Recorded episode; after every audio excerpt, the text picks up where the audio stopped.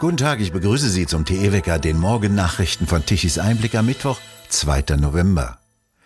Auf dem Tisch der Ministerpräsidentenkonferenz heute in Berlin die sogenannte Strompreisbremse. Die soll bereits ab 1. Januar kommen und die Strompreise bei einem Betrag von 40 Cent pro Kilowattstunde deckeln. Zurzeit kostet eine Kilowattstunde nach Daten des Vergleichsportals Verifox durchschnittlich 43 Cent. Der Beschlussvorlage zufolge soll für Haushalte und kleinere Unternehmen ein Grundkontingent von 80 Prozent des bisherigen Verbrauches für diesen gedeckelten Preis bereitgestellt werden. Industriebetriebe sollen einen Nettopreis von 13 Cent pro Kilowattstunde für ein Stromgrundkontingent von 70 Prozent des Verbrauches bekommen. Dieses Kontingent bemisst sich nach dem Verbrauch des vergangenen Jahres. Begrenzt werden sollen auch die sogenannten Netzentgelte, mit denen die Netzbetreiber Ausbau und Instandhaltung der Stromleitungen finanzieren. Bezahlt werden soll die Preisbremse dadurch, dass der Staat Unternehmen sogenannte Zufallsgewinne abnimmt, die bei der Stromerzeugung sowie bei Gas-, Öl- und Kohleunternehmen sowie Raffinerien anfallen. Kein Wort steht allerdings in dem Beschlussvorschlag aus dem Bundeskanzleramt, woher mehr Strom und Gas kommen sollen denn nur bei hohem Angebot fallen die Preise. In Israel wurde gestern wieder einmal das Parlament neu gewählt. Es waren die fünften Neuwahlen innerhalb der letzten dreieinhalb Jahre. Der derzeitige Ministerpräsident Lapid von der Zukunftspartei ist erst seit Juni dieses Jahres im Amt.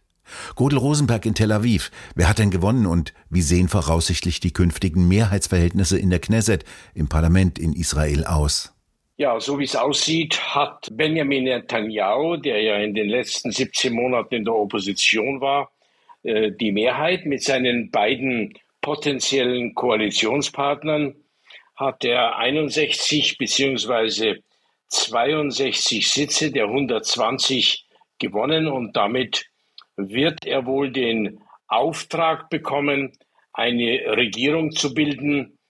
Aber ähm, mit 61 und 62 Stimmen, mit 61 und 62 Sitzen im Parlament eine hauchdünne Mehrheit. Es wird eine schwierige Regierungsbildung. Der bisherige Ministerpräsident Lapid von der Zukunftspartei hat keine Chance mehr, jetzt noch eine Mehrheit irgendwie zusammenzubilden. Ja, aus, ganz ausschließen würde ich es jetzt nicht, denn es gibt noch eine Unabwägbarkeit, denn es gibt ja drei arabische Parteien und die dritte arabische Partei könnte noch die 3,25 Prozent Hürde nehmen und ins Parlament einziehen. Sollte dies der Fall sein, dann würde Netanyahu rein rechnerisch nur noch 60 Sitze haben und dann hätten wir wieder das klassische Patt und ähm, was danach passiert, kann man im Moment ganz schwer sagen. Es ist eine sehr, sehr ungewisse Lage. Was bedeutet denn das für die zukünftige Politik Israels? Wie wird die sich jetzt ändern? Also wenn Netanyahu äh, wieder Ministerpräsident wird, dann wird es sicherlich einen weiteren Schub nach rechts geben, denn sein äh, Hauptpartner ist ja die Partei der gläubigen Zionisten. Und das sind alles Abgeordnete, Frauen und Männer, die leben im Westjordanland. Und die sind, haben eine ziemlich unversöhnliche Haltung gegenüber der arabischen Minderheit. Und das wird sicherlich eine schwierige Lage in der Zukunft. Wir haben ja jetzt im letzten halben Jahr einen ziemlichen Anstieg der Terroranschläge, fast täglich. Und das Ziel müsste eigentlich sein, mit der arabischen Minderheit ins Gespräch zu kommen. Und das ist mit diesem Koalitionspartner der gläubigen Zionisten sehr schwierig. Auch der zweite Koalitionspartner, die beiden religiösen Parteien, die ja 17 Mandate errungen haben, auch die sind für solche Gespräche wenig bereit. Netanyahu hat da eine sehr, sehr schwierige Aufgabe und sehr schwere Wochen vor sich.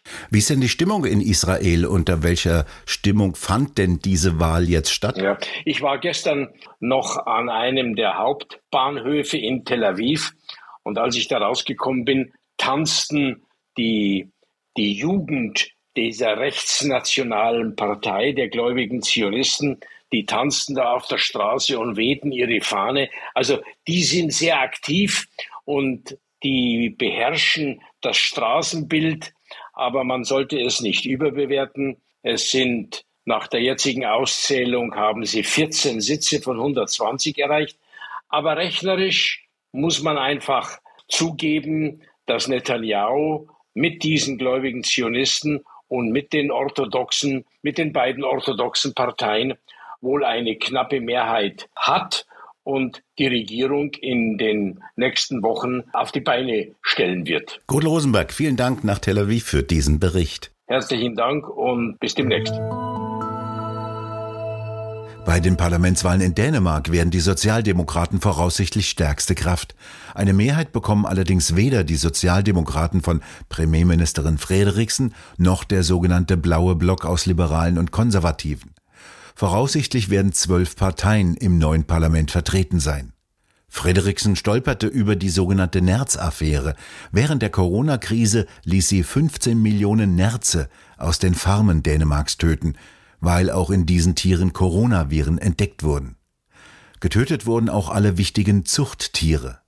Das hat die dänischen Nerzfarmen zerstört. Doch eine Untersuchungskommission kam zu dem Schluss, dass die Regierung nicht das Recht hatte, die Keulung zu beschließen. Auf Platz 1 der Skala der beliebtesten Politiker liegt weiterhin derzeit der Chef der CSU und bayerische Ministerpräsident Markus Söder. Auf Platz zwei rückt SPD-Chef Lars Klingbeil vor. Dramatisch hingegen die Abstürze grüner Politiker. Außenministerin Baerbock rutscht auf den sechsten Platz ab. Abgeschlagen ebenso Robert Habeck auf dem siebten Platz, Bundeskanzler Scholz auf dem achten und Karl Lauterbach abgeschlagen auf dem zehnten Platz. Dies ergab die neueste Umfrage des Meinungsforschungsinstitutes INSA für die Bild-Zeitung. Im aktuellen Meinungstrend bleibt die SPD bei 22,5 Prozent Zustimmung, CDU, CSU verlieren 0,5 Prozentpunkte auf 26 Prozent, die AfD hält mit 15 Prozent und die Linke mit 4,5 Prozent ihre Werte der Vorwoche. Die FDP verbessert sich um einen halben Prozentpunkt auf 9 Prozent. Mit deutlichen Worten kritisierte der Sprecher der Berliner Polizeigewerkschaft Benjamin Jendro die gefährlichen Angriffe der sogenannten letzten Generation auf den Straßenverkehr. Spätestens jetzt solle man sich mal vom Märchen des harmlosen Protestes verabschieden. Wer Verkehrswege blockiere, riskiere die innere Sicherheit und nehme auch bewusst in Kauf, dass Menschen in Not länger auf Hilfe von Polizei und Feuerwehr warten müssten, sagte Jendro.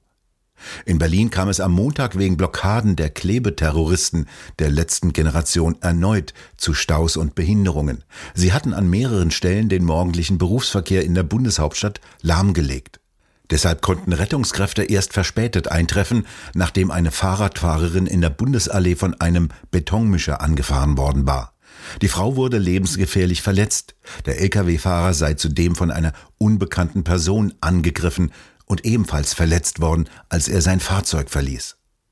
Der Sprecher der Feuerwehr, Rolf Erbe, äußerte, dass ein Rüstwagen mit Spezialtechnik, der am Unfallort eingesetzt werden sollte, eine relevante Zeit im Stau auf der A100 festgesessen hätte. Die Rettung habe sich dadurch erheblich zeitlich verzögert, sagte er. Bisher ließ die Justiz angeklagte Blockierer meist mit einigen hundert Euro Geldstrafe laufen. Das war so sicher wie das Amen in der Kirche. Die Forderung, Feuerwerk solle verboten werden, diesmal wieder von der sogenannten Deutschen Umwelthilfe. Das ist ein Abmahnverein, der auch von der Bundesregierung mit Millionen Steuergeldern gefördert wird und der Städte mit Klagewellen unter anderem gegen Dieselfahrzeuge überrollt. Feinstaubbelastungen und große Gefahren müssen wieder herhalten. Doch dort, wo Feuerwerke aus Feuerschutzgründen kritisch werden können, sind sie bereits verboten. Die Staubbelastung steigt während der kurzen Zeit der Feuerwerke punktuell an und ist, je nach Wetterlage und Wind, spätestens nach ein bis drei Stunden wieder verschwunden. Der Feinstaub konzentriert sich auf die Orte, an denen Feuerwerke abgebrannt werden. Auf dem Land zeigen die Daten kaum Feinstauberhöhungen aus Silvesterknallern. Die Daten des Umweltbundesamtes zeigen dies deutlich. Ein kurzer Blick lohnt, um den Schwindel der deutschen Umwelthilfe zu erkennen. Auch erstaunlich, trotz Feuerwerk werden die Tagesgrenzwerte an den meisten Orten in Deutschland nicht überschritten. Bei Staub kommt es auf die chemische Zusammensetzung an. Die Rückstände von Feuerwerkskörpern sind anders als die von Verbrennungsprozessen zusammengesetzt. Es ist ein wasserlöslicher Salzstaub, wie er bei einem Feuerwerk entsteht. Unbedenklich. Sonst müsste der Aufenthalt in salzhaltiger Luft am Meer oder das Streuen von Salz im Winter verboten werden.